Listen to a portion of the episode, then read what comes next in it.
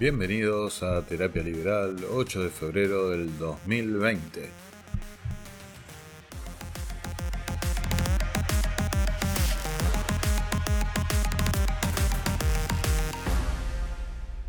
Bueno, evidentemente se terminaron las vacaciones para la clase política porque salieron esta semana con todo a mostrar el delirio en el que vivimos una y otra vez en cada una de las noticias que se difundieron, que salieron al aire esta semana, mostraron qué tan alejados de la realidad están viviendo y, por el otro lado, qué tan alejada del entendimiento de lo que es la libertad individual está nuestra sociedad. Vamos a empezar con un breve resumen de las noticias de la semana. Hemos resuelto dos cosas. En primer lugar, usar los recursos que hemos recaudado en estos últimos días para afrontar no en cuotas, en dólares y por un pedido absolutamente contraproducente de un fondo de inversión, sino afrontar el vencimiento con recursos propios de la provincia. Con recursos propios de la provincia. Sin asistencia del gobierno nacional. Y en segundo lugar, anunciar el inicio, desde el día de hoy, del proceso de reestructuración de la deuda en moneda extranjera de la provincia de Buenos Aires.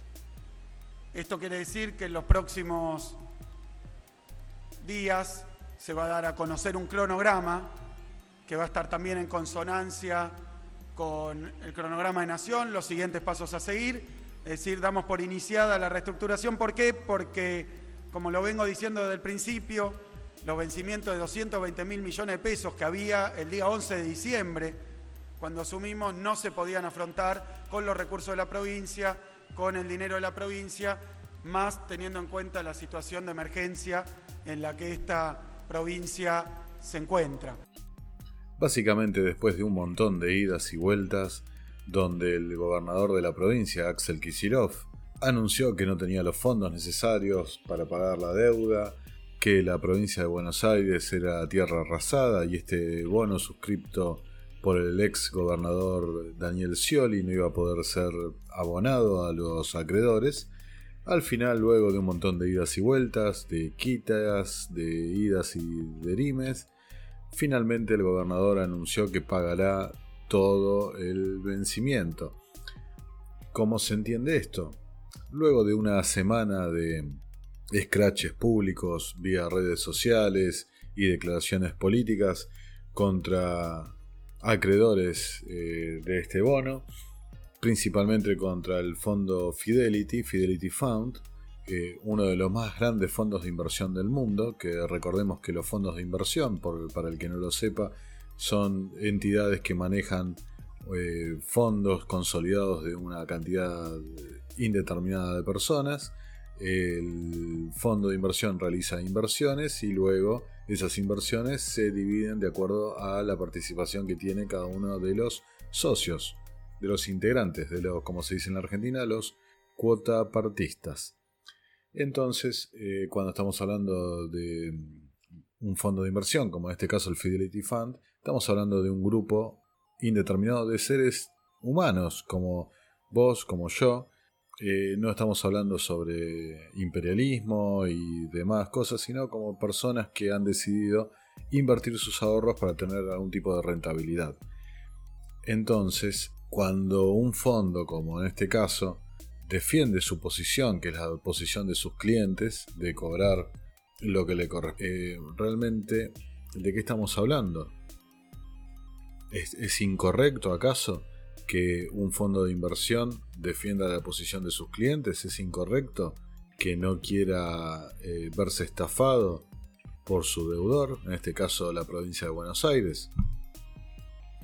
Es importante hablar al respecto porque existe un entendimiento y creo que este programa va a girar sobre eso.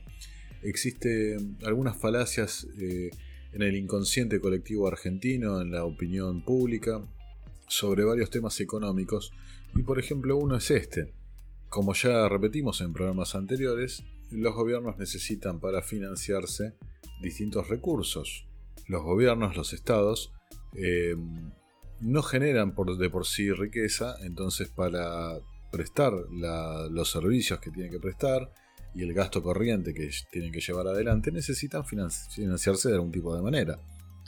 Entonces, cuando no logran, no logran cumplir con su meta presupuestaria, como es el caso de la Argentina, prácticamente los últimos 110 años de historia, recurren, entre otras, entre una subida impositiva y una emisión monetaria, recurren también al endeudamiento.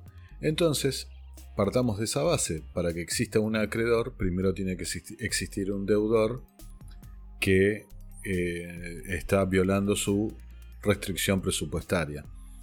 Ahora, en el caso de Argentina, un país que tiene ha sido tildado por la justicia norteamericana como un defaulteador serial, un país que tiene nueve defaults, que va rumbo al décimo, que prácticamente está teniendo un default cada 10 años.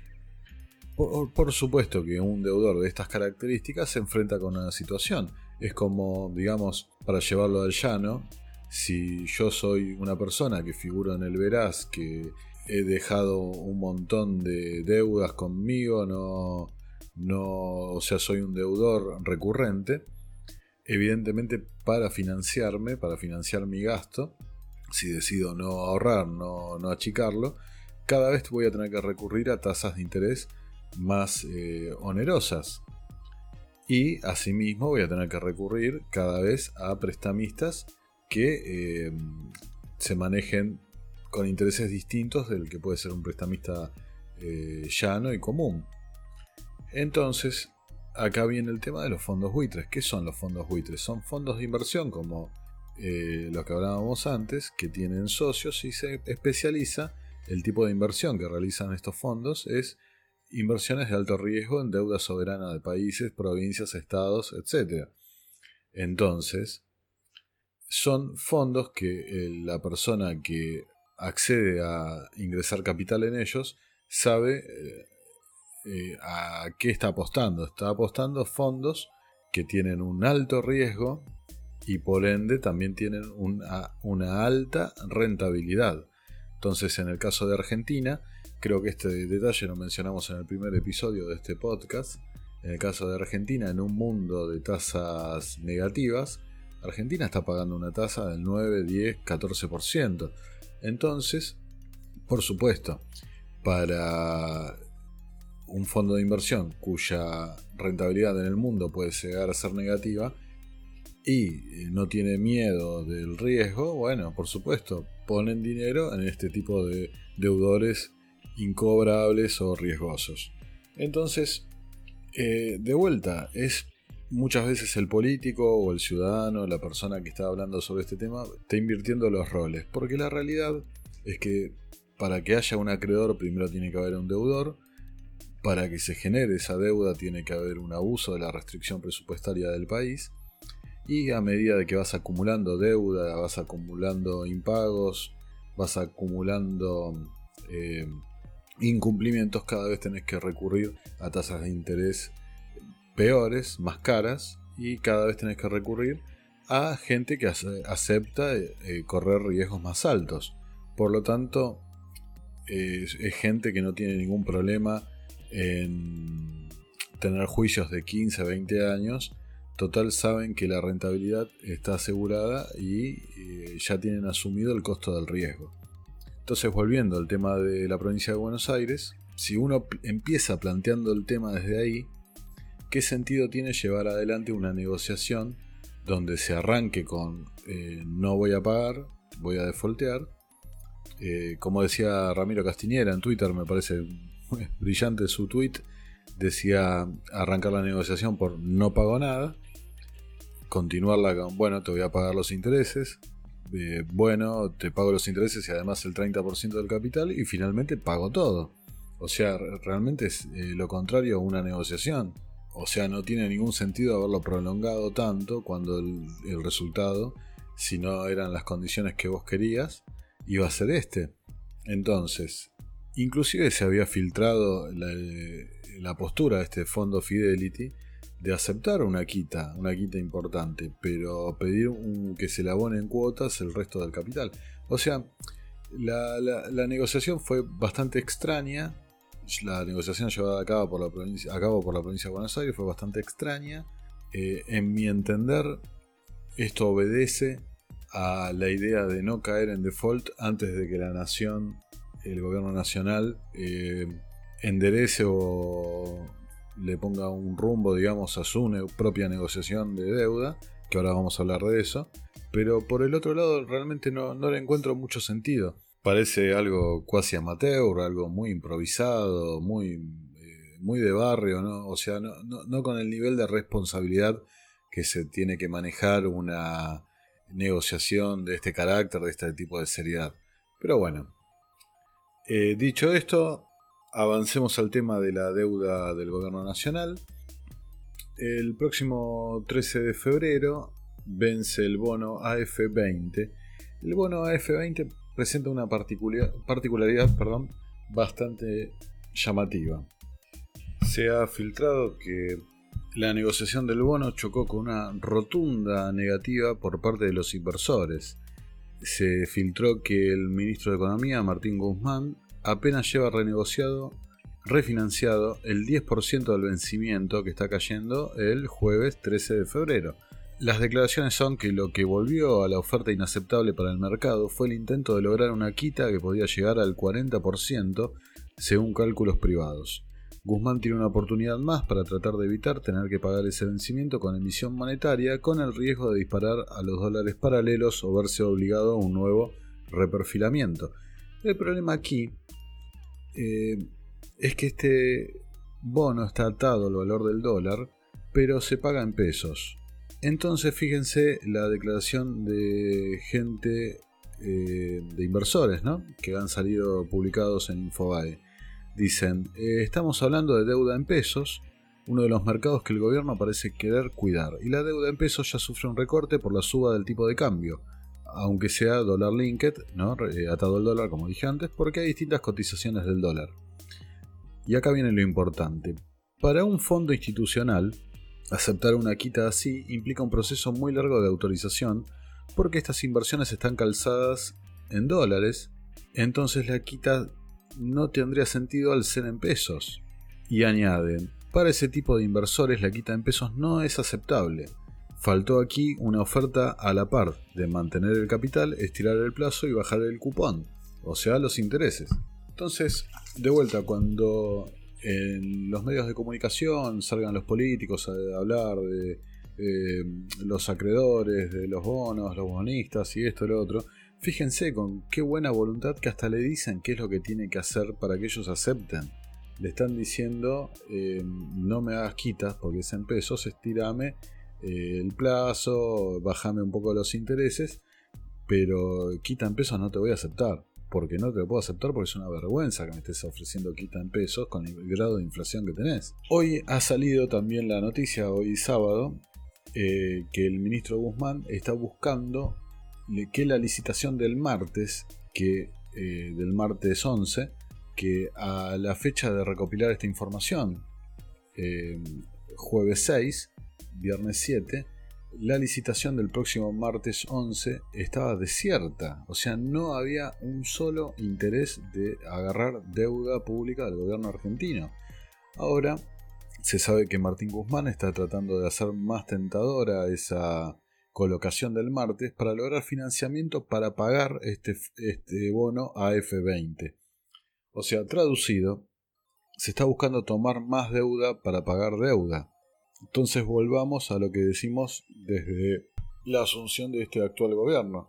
Eh, eh, este plan de mm, patear para adelante, para crecer, endeudándose más en el camino, no tiene sentido, no tiene criterio económico, no tiene... Hasta diría que hasta raya lo inmoral, porque mm, si uno jura y asume cargos tan con tantas obligaciones, ¿no? Como lo que les toca ejercer a estas personas, eh, tiene que pensar en el bien del Estado argentino, la prosperidad de su pueblo, y realmente eh, este tipo de políticas no van a llevar a nada bueno para nadie, para ninguna de las partes que intervienen. Y el que más lo va a sufrir, como siempre, es el ciudadano argentino. que va a haber las tasas de interés reales, ¿no? Las dibujadas por el Banco Central, eh, carísimas, como se está viendo ahora, la, la, diferencia que hay entre un préstamo, eh, la financiación de una tarjeta de crédito y las tasas de interés del Banco Central. O sea, todo lo que no surja del intercambio voluntario eh, se va a ver en un nivel bajo, pero va a ser un nivel que va a ser prácticamente inaccesible para la mayoría. Lo que es accesible es lo que es de libre mercado, de libre negociación, y eso va a estar cada vez peor por el tipo de políticas que están tratando de implementar que han fracasado, repito, han fracasado en todo el mundo, particularmente en la Argentina. La Argentina es el ejemplo más claro del fracaso de este tipo de políticas económicas. Ahora, eh, fíjense el nivel de riesgo que estaban corriendo, el nivel de riesgo, repito, que está corriendo esta gente, está jugando realmente con fuego, que si deciden no entrar en default y abonar los vencimientos que tienen de acá a mitad de año, deben recurrir a, una emisión monetaria de cerca de 500 mil millones de pesos. O sea, de acá a junio tienen que integrar, tienen que inyectar al mercado el 30% de la base monetaria. Entonces, por más cepo, por más em, militante nacional y popular, por más jubilado que pongas a controlar precios, esto va a una situación muy complicada desde el punto de vista económico, inflacionario y ojo con las variables que se pueden venir de pobreza, desempleo y demás. Estamos muy cerca de repetir un escenario incendiario como el 2001 pero además con una espiral inflacionaria como la del 89. Guarda con la dirección que estamos tomando, que repito, son políticas que se han tomado en la Argentina toda la historia y toda la historia han fracasado. Rotundamente, o sea, a veces me sorprende la, dificultad que tenemos para ver esta situación cuando eh, tenemos 30% de pobres más menos eh, hace 30 años o más. Realmente no me, cuesta entender cómo no, no hay una, una reflexión, una aceptación respecto a este tema, de cómo se repiten las medidas, cómo se repiten las políticas que ya han fracasado una y otra vez. Para ponerles un ejemplo, esta semana estuve charlando con conocidos, reflexionando sobre este tema. Realmente me cuesta entender, me cuesta ver cuál es la diferencia entre las políticas de Mauricio Macri y las de Alberto Fernández. Parto de esta, reflexión. La idea de Alberto es no pagar, endeudarse, generar crecimiento mediante un impulso a la demanda agregada, para luego entrar en una espiral de crecimiento que lleve a una prosperidad. Ya saben lo que opino respecto a esto, lo delirante que me parece. Bueno, ahora, ¿Era tan diferente lo que pensaba el gobierno de Mauricio Macri? ¿Cuál era la idea de Mauricio Macri? No bajemos el gasto, recurramos a un endeudamiento brutal, que eso va a impulsar la demanda agregada y nos va a llevar a un crecimiento sostenido que a la larga nos va a traer una recuperación. Es lo mismo que decía Pratt Guy a lo que dice Guzmán hoy. Realmente no le veo mucha diferencia entre uno y otro. Así que saliendo del tema este de los bonos y la deuda, donde de vuelta hay negociaciones que no se comprenden muy bien para qué lado va, eh, hay un intento de hacer ver a los acreedores como los malos de la película, identificarlos como los villanos, cuando realmente la responsabilidad parte por otro lado, es pura y íntegra del gobierno argentino. Así que bueno, no creo que hay un, grave problema de entendimiento respecto a esto. Después, eh, otro tema de la semana fue la muerte del juez Bonadío. Más allá del personaje, que de por sí es polémico, realmente prácticamente todos los espectros del arco político tienen algo para decir, generalmente malo, eh, sobre este juez, me voy a quedar con dos reflexiones nada más para hacerlo breve el tema. El primer pensamiento cuando se supo la noticia, creo que el de gran parte de la gente fue ¿y qué pasó acá? ¿De qué murió? Y eso habla de cómo estamos como sociedad, una sociedad en la que reina la inmoralidad, como en el caso de los rugbyers, reina la hipocresía, como en esta bipolaridad y doble juzgar y doble pensar de la clase política, y sobre todo reina la sospecha y el descreimiento sobre las instituciones. Y es muy difícil, es muy difícil que un país prospere cuando sus instituciones están tan, pero tan debilitadas. Yo soy un creyente de la libertad individual, de la igualdad ante la ley, de la propiedad, del respeto irrestricto del proyecto de otro, del respeto por la propiedad privada, del libre mercado, del liberalismo. El liberalismo, inclusive, y esta es una confesión, a medida mientras más estudio y analizo las ideas liberales, más uno, al menos yo, me vuelvo eh, más anarcocapitalista porque eh, me cuesta encontrar ejemplos de verdad del funcionamiento apropiado del Estado. Entonces, más allá de, la posición de cada uno, tengamos en cuenta el caso de China. China es un país eh, con un gobierno dictatorial, comunista, pero sin embargo funciona económicamente por un montón de causas, ¿no? Pero sin embargo funciona y es más eh, tentador para los inversores eh, recurrir a inversiones en China.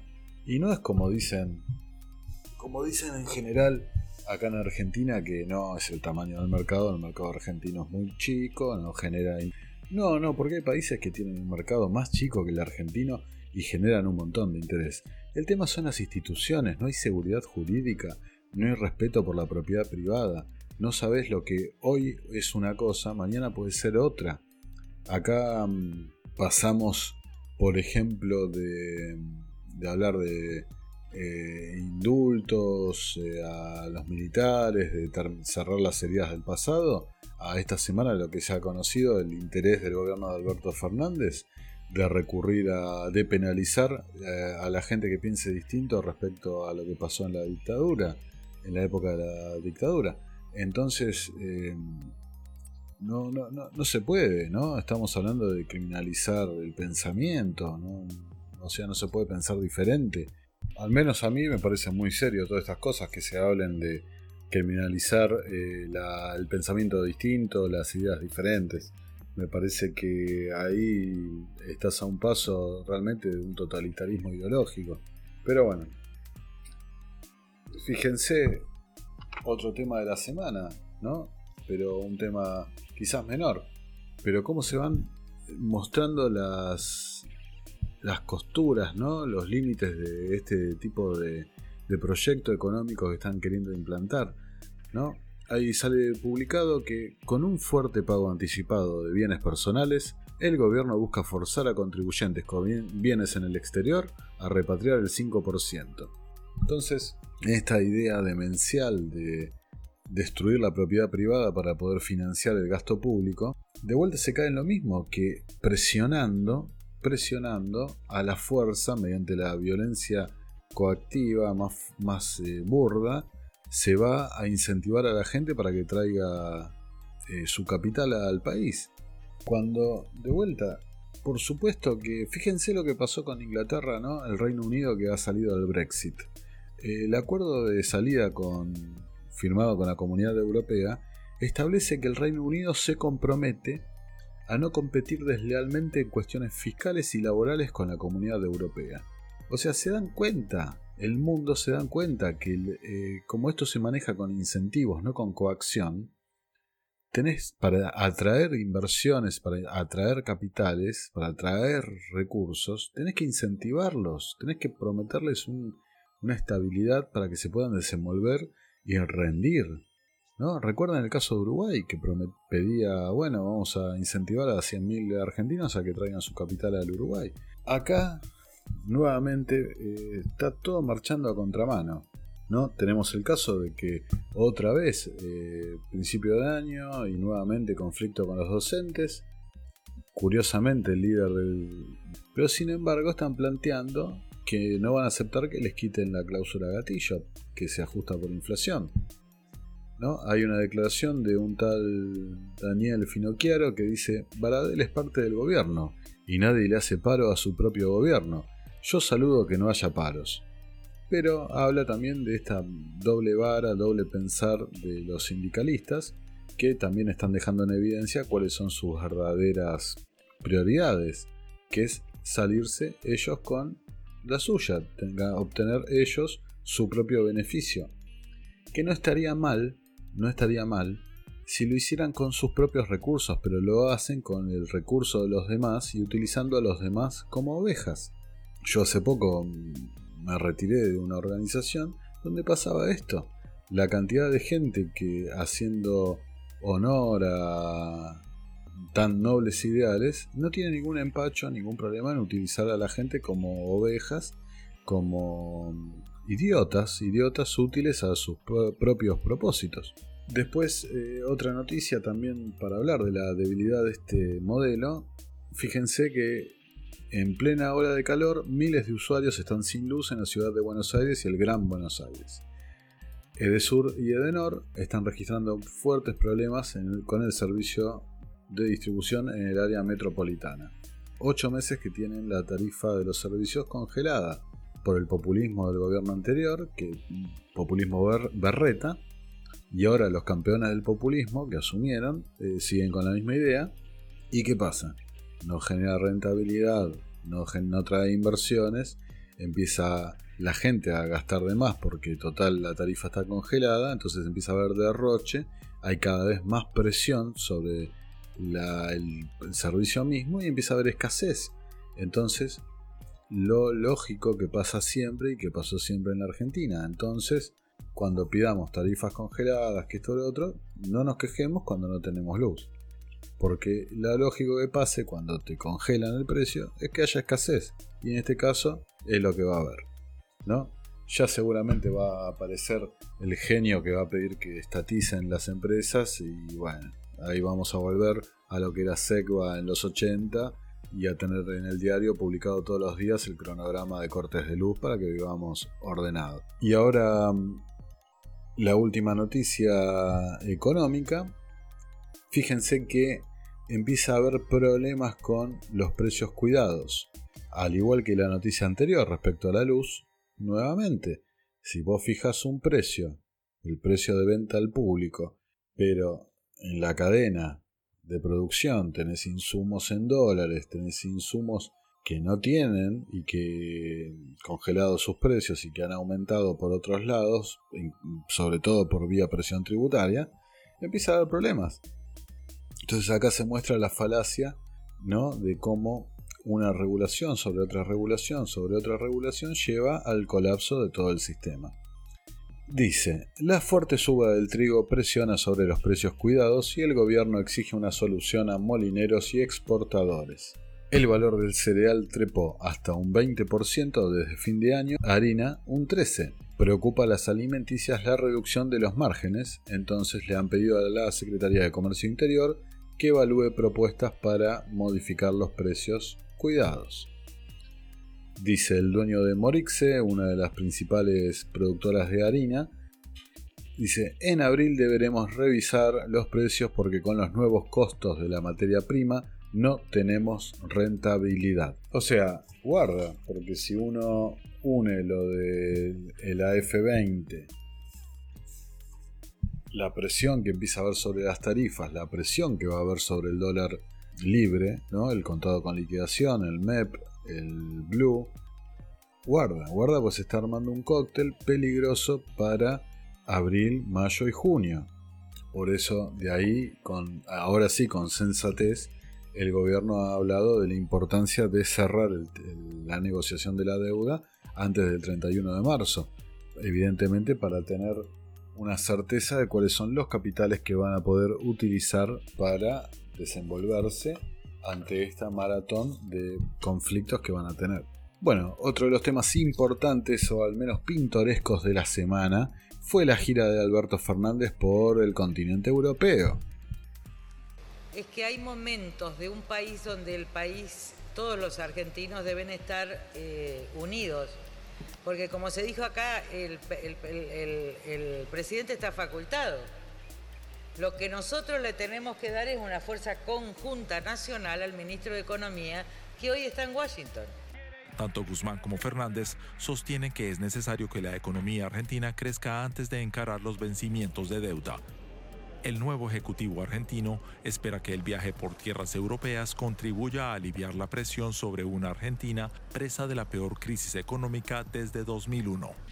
Muchísimas gracias, canciller. Para mí una alegría estar en Alemania. Es muy importante para nosotros estar en Alemania. Alemania es un modelo que nosotros miramos muy de cerca porque sabemos que ha sido el motor de la gran unidad en la Unión Europea. Eh, y además eh, los argentinos tenemos un vínculo muy estrecho con toda Europa. Usted sabe que suelo decir yo que en gran medida los argentinos bajamos de los barcos, porque es una sociedad que se ha formado con inmigración europea, alemana, española, italiana, francesa, con lo cual venir a Europa y hablar con, con todos ustedes para nosotros es muy importante, tiene que ver con nuestros orígenes y nuestro destino común. Una gira que no dudaron los políticos y los militantes de tildar de exitosísima, fantástica, y yo quiero que usted, oyente, que seguramente si está acá, o comparte ideas parecidas a las mías, o mm, comparte los mismos principios y valores que yo, te comento que no sé si recuerdan, pero cuando el G20 vino acá a la Argentina, que se cerró toda la ciudad y fue todo o el mini Davos que hubo hace ya creo de tres años. El oficialismo de ese momento, Cambiemos, Macri, etc., Marquitos Peña y los demás, la demás, los demás bandas de muchachitos, también calificaban de exitosísima este tipo de encuentros eh, entre mandatarios de otros países. Y la realidad que sirvió para, para poco, ¿no? Para nada, para ser para no decir un insulto. Pero bueno, se insiste sobre lo mismo, de que esto es ultra valioso, que exitosísimo y bla bla bla. Yo lo que veo es una delegación de gente que viaja con nuestros, con nuestros impuestos, viaja por eh, el primer mundo y se, alojan en hoteles buenísimos y la pasan bomba realmente de cóctel en cóctel, eh, sin poner un solo mango de su bolsillo y se reúnen y bueno, digamos que se reúnen con gente como ellos, ¿no? Es como ¿no? el club de, del bolsillo ajeno. Y la realidad es que las inversiones que pueden llegar a traer, saben que son todas las inversiones las eh, lleva adelante el sector privado. O sea, lo que importa realmente son las reuniones con empresas privadas y de esas no se informó tanto y lo que se informó realmente fue bastante pobre. Digamos que eh, en, en, Alemania el, principal, el principal reclamo fue que Argentina pagara los juicios que le está debiendo a las empresas alemanas por distintos reclamos que tenían eh, por contribuciones mal cobradas por el gobierno argentino. Eh, en Francia le reclamaron por el tema de las licencias no automáticas y el comercio exterior. Y en, tanto en Alemania, en Francia como en Italia, el tema principal fue el mismo.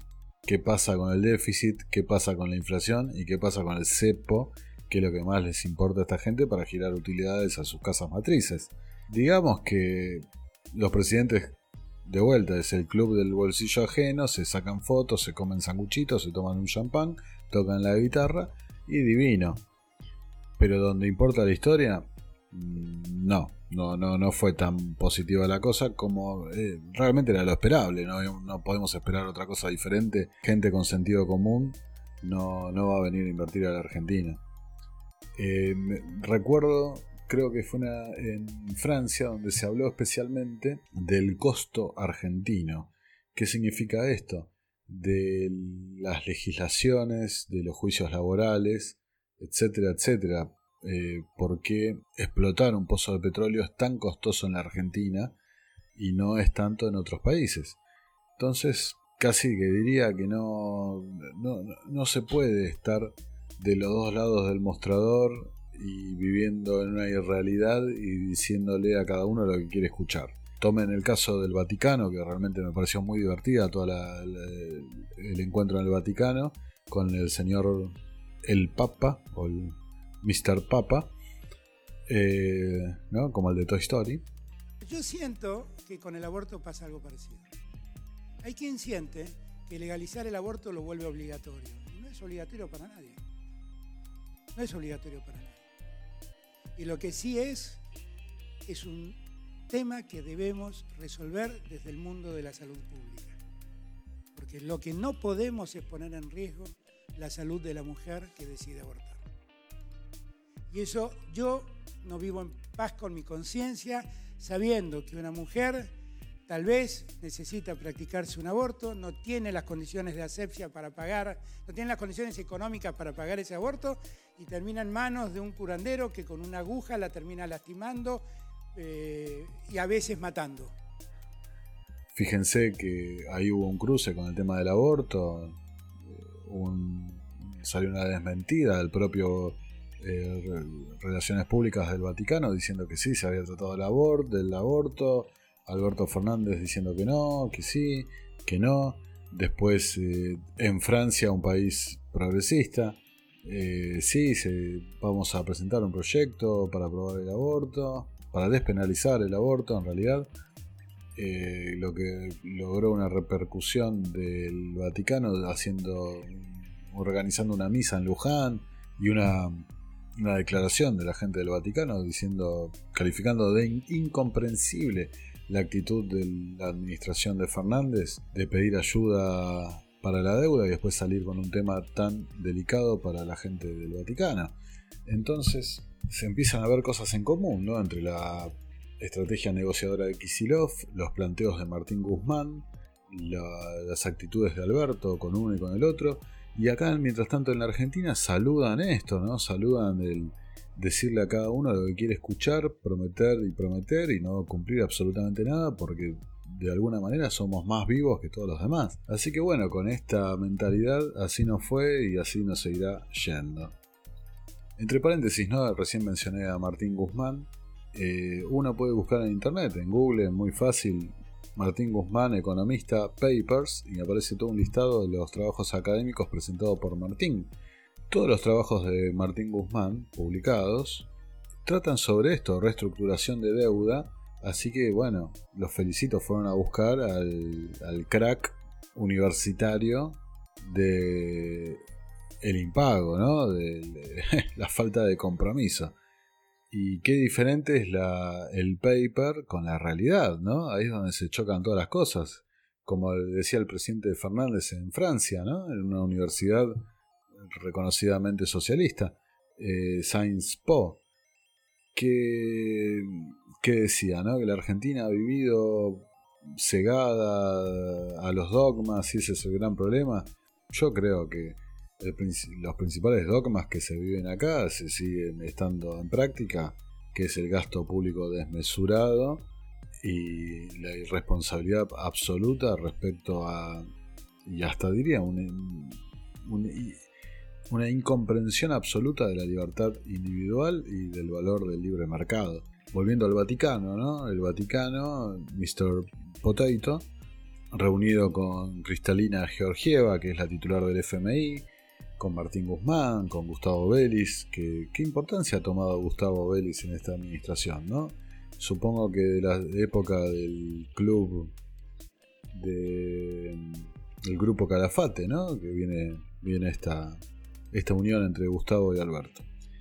Eh, bueno, el Papa ha tenido una cantidad de declaraciones respecto a la economía que, ah, mamita, yo no soy economista, soy abogado, pero por Dios, realmente eh, con un mínimo de sentido común y de lógica, todo lo que está diciendo el Papa sonará muy lindo, pero es una, perdonen la expresión, pero es una pelotudez absoluta. Las personas empobrecidas en países muy endeudados soportan cargas impositivas abrumadoras y recortes en los servicios sociales, a medida que sus gobiernos pagan deudas contraídas insensible e insosteniblemente.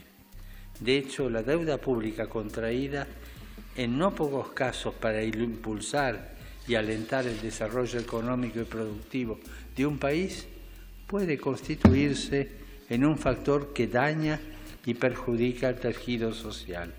Las exigencias morales de San Juan Pablo II en 1991 resultan asombrosamente actuales hoy. Cito, es ciertamente justo el principio de que las deudas deben ser pagadas.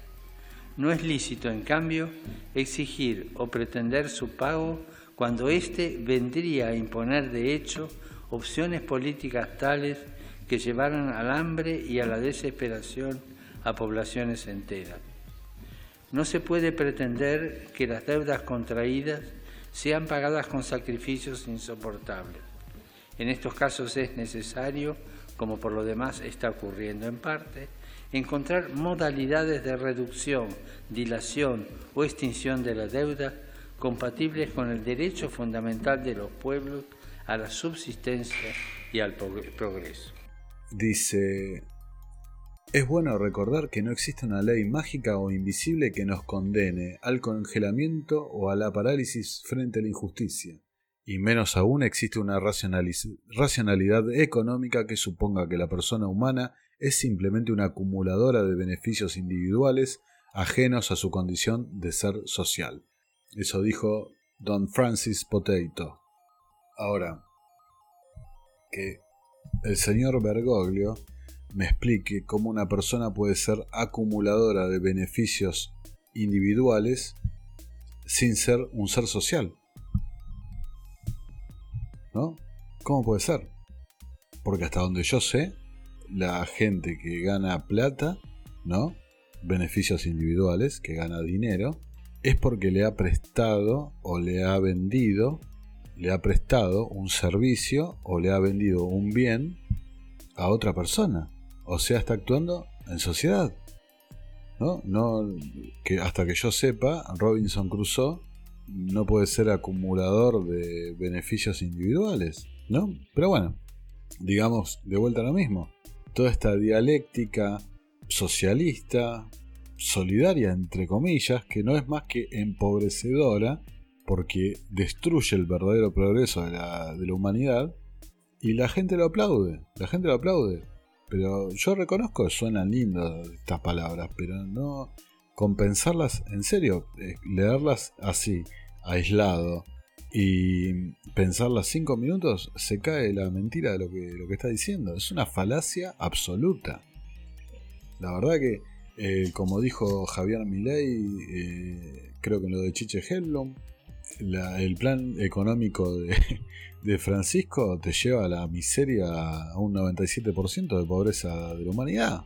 Es, es, destrucción pura. Después el Papa Francisco quiso, para que no le caigan todos, quiso citar a Juan Pablo II y dijo, es ciertamente justo el principio de que las deudas deben ser pagadas. No es lícito, en cambio, exigir o pretender su pago cuando ésta vendría a imponer de hecho opciones políticas tales que llevaran al hambre y a la desesperación a poblaciones enteras. Ahora, de vuelta a lo mismo, las deudas se contraen, en este caso está hablando de deudas estatales, eh, se contraen voluntariamente y se contraen por la irresponsabilidad de los gobiernos, de los gobernantes. Entonces, de vuelta, quiere girar la ecuación hacia el acreedor cuando es una clara irresponsabilidad del deudor. Después dice, no se pueden pretender que las deudas contraídas sean pagadas con sacrificios insoportables. De vuelta, si hubieras sido responsable antes, no hubieras contraído ninguna deuda. Y el, si el sacrificio es insoportable, es porque antes te la dedicaste toda y no la tenías. Te fuiste de joda por Europa un año entero y cuando volviste no te quedaba nada. Y claro, vas a tener que hacer un sacrificio. ¿No? Parece que la palabra, la mala palabra es esa, el sacrificio, para ahorrar. ¿No? Justamente la iglesia que defiende en teoría estas ideas de, de sacrificio, ¿no? Me parece que están confundiendo, cambiando el eje de la cuestión. Dice, en estos casos es necesario, como por los demás está ocurriendo en parte, encontrar modalidades de reducción, dilación o extinción de la deuda, compatible con el derecho fundamental de los pueblos a su subsistencia y el progreso. Bueno, sin embargo, antes había dicho que está, es más que racional eh, pagar las deudas. Entonces, ¿cómo es? ¿Es racional pagar las deudas? ¿Es eh, racional no pagarlas? De vuelta, compatibles con el derecho de los pueblos a su subsistencia y progreso. Pero estás progresando en base a una mentira, estás progresando en base a un endeudamiento y después estás empomando al acreedor. Acá es eh, evidentemente eh, hay un corrimiento de eje tremendo que a mí me lleva a la teoría porque el discurso este que está diciendo Potato eh, es muy parecido al discurso que está diciendo Argentina es muy parecido al discurso que dice el FMI. Y vuelvo, quiero volver al capítulo anterior, no, el, hace dos capítulos, cuando se habló del tema de batalla cultural, de hegemonía de Gramsci. quiero volver sobre lo mismo. Estos organismos multilaterales tratando de imponer una agenda y evidentemente Argentina es parte de esa agenda y está cumpliendo un rol. Compartimos con Alemania y con la señora canciller puntualmente nuestra preocupación por los organismos multilaterales y por la relación multilateral, donde nosotros creemos que es donde el mundo debe encontrarse. Y seguimos muy de cerca y muy comprometidos con, todo, con toda esa política. No, no, no me parece casual tanta insistencia en esto de los organismos multilaterales por arriba de las decisiones de los países y como portadores de la bondad y la solidaridad, imponiendo mientras tanto una determinada ideología de género o determinada ideología, caso del aborto, o eh, algún tipo de sistema económico eh, le hace socialismo. No me parece casual, realmente. Bueno, ahora por último y saliendo de la coyuntura un poco, esta semana hubo una nota en Infobae que se levantó en varios lugares respecto a los alquileres, y aquí abro comillas, abusivos. Y para mí sirve como un muy buen ejemplo de lo que dijimos la semana pasada, de que el liberalismo es un conjunto de ideas que actúa de forma contraintuitiva, ¿no? no es lo primero que uno se le viene a la cabeza como es eh, la forma de pensar de un liberal.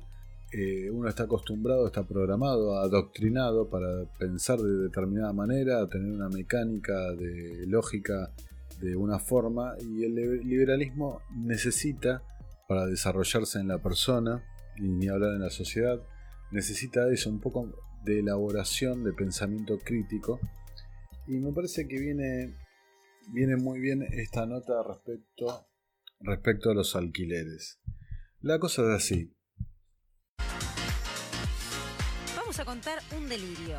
Alguien que quiso alquilar, algo muy habitual en la República Argentina, pero resulta que en el momento de tener que pagar el clásico adelanto, que forma parte del depósito y de un mes de anticipo y demás cuestiones, le pidieron 95 mil pesos por un departamento de dos ambientes. Una situación que además eligió esta persona darla a conocer y se terminó viralizando. Estamos con Gervasio Muñoz, que forma parte de Inquilinos Agrupados, para que nos explique qué es lo que le ocurrió y qué le quisieron cobrar, porque esto está más cerca de hablar de una estafa que de hablar de un depósito. Bienvenido. ¿Qué tal? Gracias.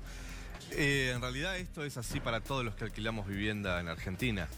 Yo creo que lo más grave de esto es, primero, que no existe el Estado interviniendo la relación entre... O sea, eso formaba parte de qué? ¿De depósito, de adelanto? Depósito al valor del último mes, adelanto, pedidos de informes, comisiones, eh, y cosas que inventan, certificaciones de firmas, un montón de gastos que inventan las Pero eso pasa en todos lados. Sí, sí, pasa en todos lados.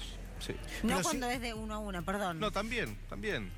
Esto lo que contó Sebastián acá, y yo creo que por eso se viralizó tanto, es porque sucede todos los días en todo el país. Eh, un, detalle, eh, plantea lo del depósito, plantea que todo, esta, todo este dinero es en negro. En las inmobiliarias todo es en negro en todo el país. Todo el alquiler durante los dos años que nosotros pagamos 15 mil, 20 mil pesos de alquiler de forma mensual, o sea, estamos hablando de algo así como 400 mil pesos en dos años, es de forma completamente en negro. ¿sí?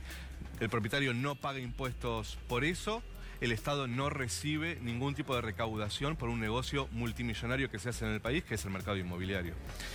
El depósito, sobre todo, que es lo que la mayor parte de esos 100 mil pesos, en Argentina es un mes de depósito por cada año de contrato de alquiler. Esta, te diría esta cosa medio falsa de la idea de que construyendo vivienda se va a solucionar el problema de la vivienda en Argentina, cosa que es completamente falsa, ¿no?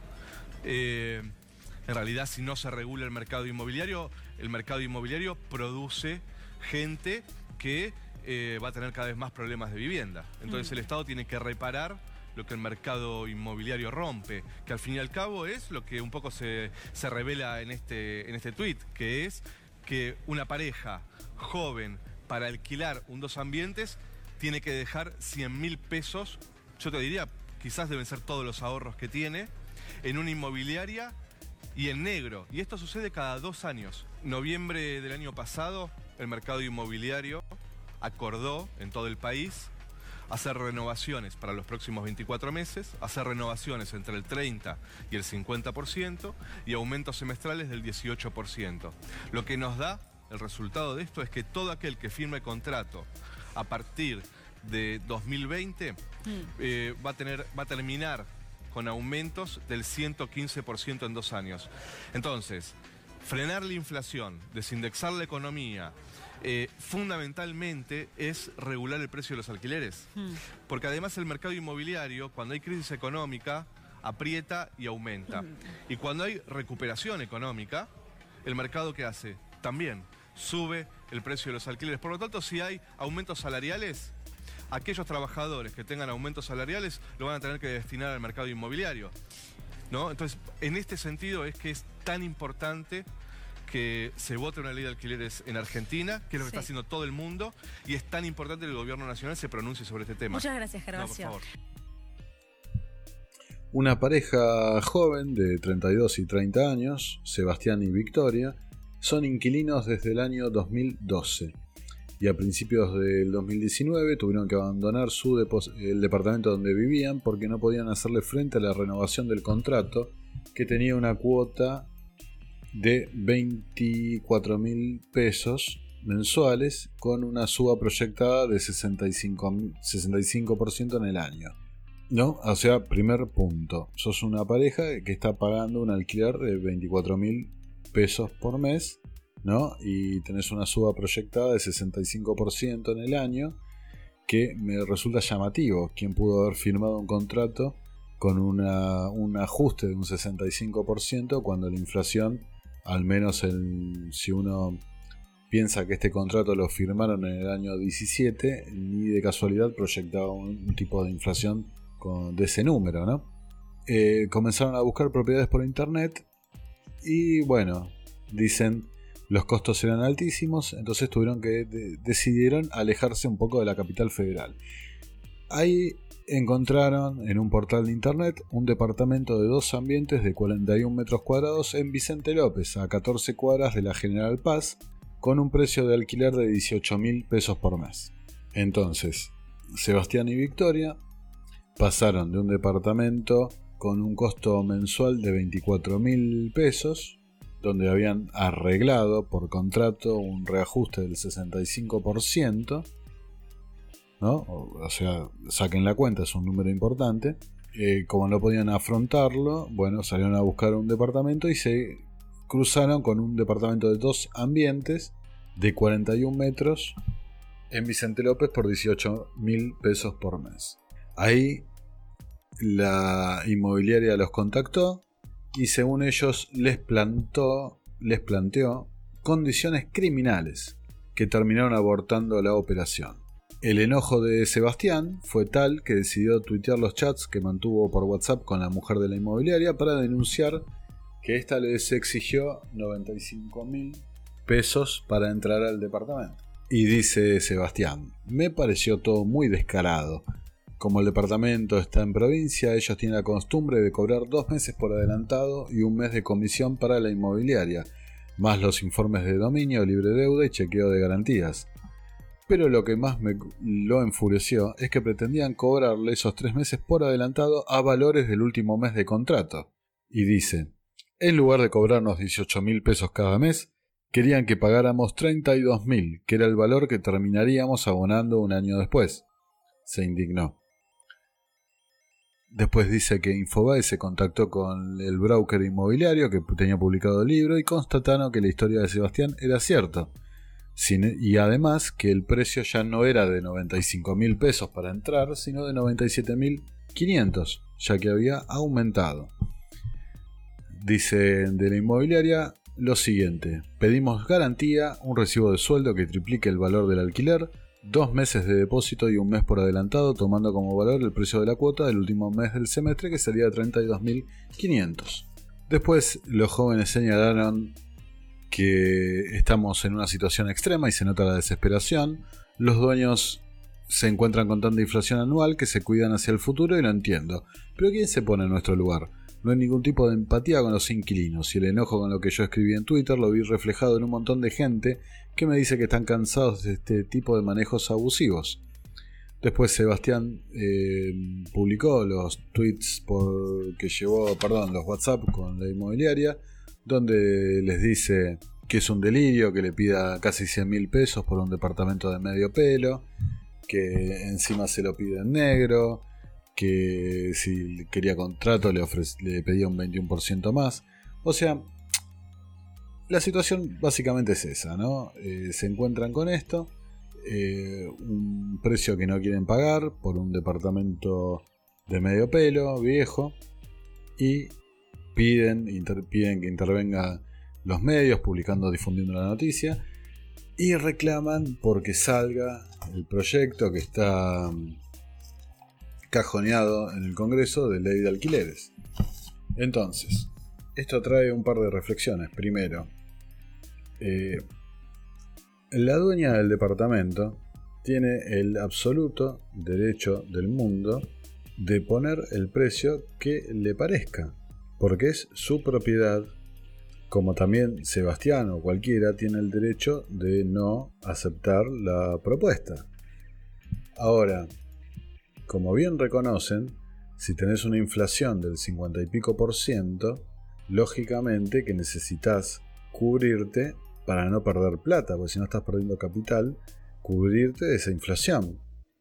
Entonces, ¿dónde está el tema entonces? No, acá hay una realidad que tanto Sebastián como su pareja no quieren reconocer que ante la escasez de departamentos que hay, ante la oferta y la demanda, los precios suben y encima en un contexto inflacionario se requiere reajustes semestrales y anuales y encima la dueña del departamento, como todos los que han alquilado la propiedad, requiere un mantenimiento. Entonces, por supuesto que se necesitan meses de depósito, dinero de depósito, de garantía de que se cumpla ese contrato, de que los daños se reparen. ¿no? Es como lo que plantean respecto a los gastos de verificación de firmas, de constatación de dominios, de los, gastos para firmar el contrato, ¿no? Por supuesto, la gente no te conoce y necesita saber quién sos y que sos solvente y que vas a pagar. Entonces, en definitiva, tenés que reconocer que ante el escenario que hay, ya el departamento que vos querés no lo vas a poder tener porque está fuera de tu alcance. Lamentablemente, en lugar de patalear y pedir la ayuda del Estado, que ahora vamos a hablar de eso, uno tiene que hacer tripas corazón, hacer esfuerzo y caer y volver a la realidad y no estar delirando. Entonces volver a la realidad es tomar conciencia de lo que uno sí puede comprar, lo que uno sí puede adquirir y lo que no. Entonces, si estabas pagando un alquiler de 24 mil pesos por mes y había firmado un reajuste de 60 y pico por ciento, eh, me parece que en realidad 18.000 con el reajuste lo puedes hacer. El problema es que no obtenés la plata para entrar. Y lógico que te piden con el valor de la última cuota, porque de vuelta los gastos se van a pagar cuando te vayas, no cuando entras. Entonces, nada de lo que tiene del planteo que está diciendo esta pareja y que ha salido en los medios, nada tiene coherencia. Eh, es simplemente apelar a un aspecto emocional contra uno racional para eh, de última recurrir a la protección de papá Estado. Y la intervención de papá Estado con la ley de alquileres, ¿qué es lo que va a hacer? Va a contraer la oferta, va a hacer que suban los precios, por ende va a ser más caro alquilar, menos gente va a estar dispuesta, y Sebastián y Victoria van a tener más, mayor cantidad de problemas para adquirir una propiedad. Entonces, guarda, porque cuando se piden estas intervenciones no sea cosa que estas intervenciones generen más daño del que se está produciendo por la distinta situación del mercado, ¿no? Un mercado que de vuelta está alterado por la propia intervención pública. Entonces, eh, rebobinando, el planteo de esta gente se pasa por, ya saben por dónde, se pasa la propiedad privada de la dueña, eh, tiene un delirio respecto de lo que puede pagar y lo que no, no están en la realidad, y le piden la intervención del Estado para que el Estado, con la plata de todos, le cumplan su deseo de vivir en una propiedad eh, que ellos consideran digna para lo que están teniendo como ingresos salariales. Ahora para sumar datos, fíjense que la rentabilidad de los alquileres es en Argentina es la más baja de toda Latinoamérica. Se necesitan 40 años 40, 40 años para recuperar la inversión, o sea, adquirir un departamento. O sea, para tener un recupero de la inversión, retorno sobre la inversión de un 100% se necesitan 40 años lo que claramente indica que nadie, pero nadie en la Argentina, alquila una propiedad con la intención de tener una ganancia em, especulativa, como podría decir alguna persona que no, no esté cercana a los hechos reales. Acá la gente alquila los departamentos para no tener quieta la propiedad para evitarse de pagar zafar, de pagar expensas, ABL, etc. Y tener quizás alguna entrada más que le permita pagar algún que otro servicio, ¿no? En el caso mío conozco, conozco una persona que una vez me dijo, eh, yo con el alquiler, una persona mayor, jubilada, yo con el alquiler me pago la obra social, ¿no? Entonces, bueno, para eso, eso es la, la rentabilidad eh, tan criminal que están denunciando de los dueños de los departamentos. Más datos, fíjense que en dólares, en dólares, el año pasado los alquileres tuvieron una rentabilidad negativa de un 10%, ¿no? Ahora, visto desde el punto de vista del inquilino, el, el alquiler generalmente representa un 42% del salario. Entonces acá hay un problema, un problema de que los salarios cayeron muchísimo y no es no es por y la causa por la que cual los salarios cayeron muchísimo es porque la actividad económica de la Argentina no crece desde el año 2011, se acerca a un PBI per cápita de los niveles del año 2007. Entonces, por ende, cada vez somos más pobres porque nuestros sueldos valen menos. Ahora, con una inflación acumulada anual de un 50-60%, los alquileres, la propiedad, que justamente requiere que no, no sufrir el paso de la inflación para mantener los costos de mantenimiento, porque estamos hablando de eso, costos de mantenimiento, por supuesto que se van a ajustar a un ritmo eh, tratando de alcanzar, no, siempre lo logran, casi nunca lo logran, van a tratar de seguir el ritmo de la inflación. Entonces, hay un problema serio ahí. Que de vuelta, la intervención del Estado únicamente va a lograr descoordinar más este, este lugar de encuentro entre oferta y demanda, entre inquilinos y locadores. Hay una frase del economista Thomas Sowell de su libro Economía Básica, que lo, estuve leyendo estos días, lo he disfrutado muchísimo, se los recomiendo, es un muy buen libro. Tiene una frase que dice, en los estados que los precios coordinan las actividades económicas, es decir, un estado con libre mercado, la falta de conocimiento de economía de los políticos no importa. Pero en los estados que planifican su economía, la ignorancia sobre esta materia de los políticos es catastrófica. Y eso es lo que pasa acá en Argentina. Es catastrófico la ignorancia que se manifiesta respecto a la economía y por ende produce resultados catastróficos. Porque muchos plantean estos temas morales, económicos, políticos, filosóficos, desde una utopía y no sobre la realidad.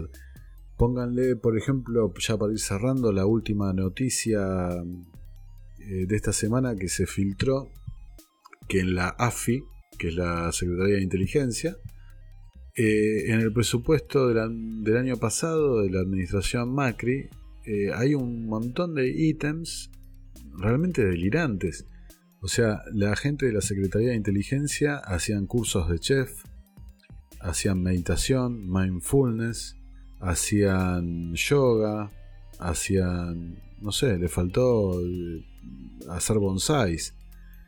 Entonces, cada vez que alguien te dice que el Estado no puede recortar gastos, no puede recortar gastos porque sería una catástrofe y que no se puede, que el costo de la democracia, que esto y lo otro, recuerda que son seres humanos y no son ángeles.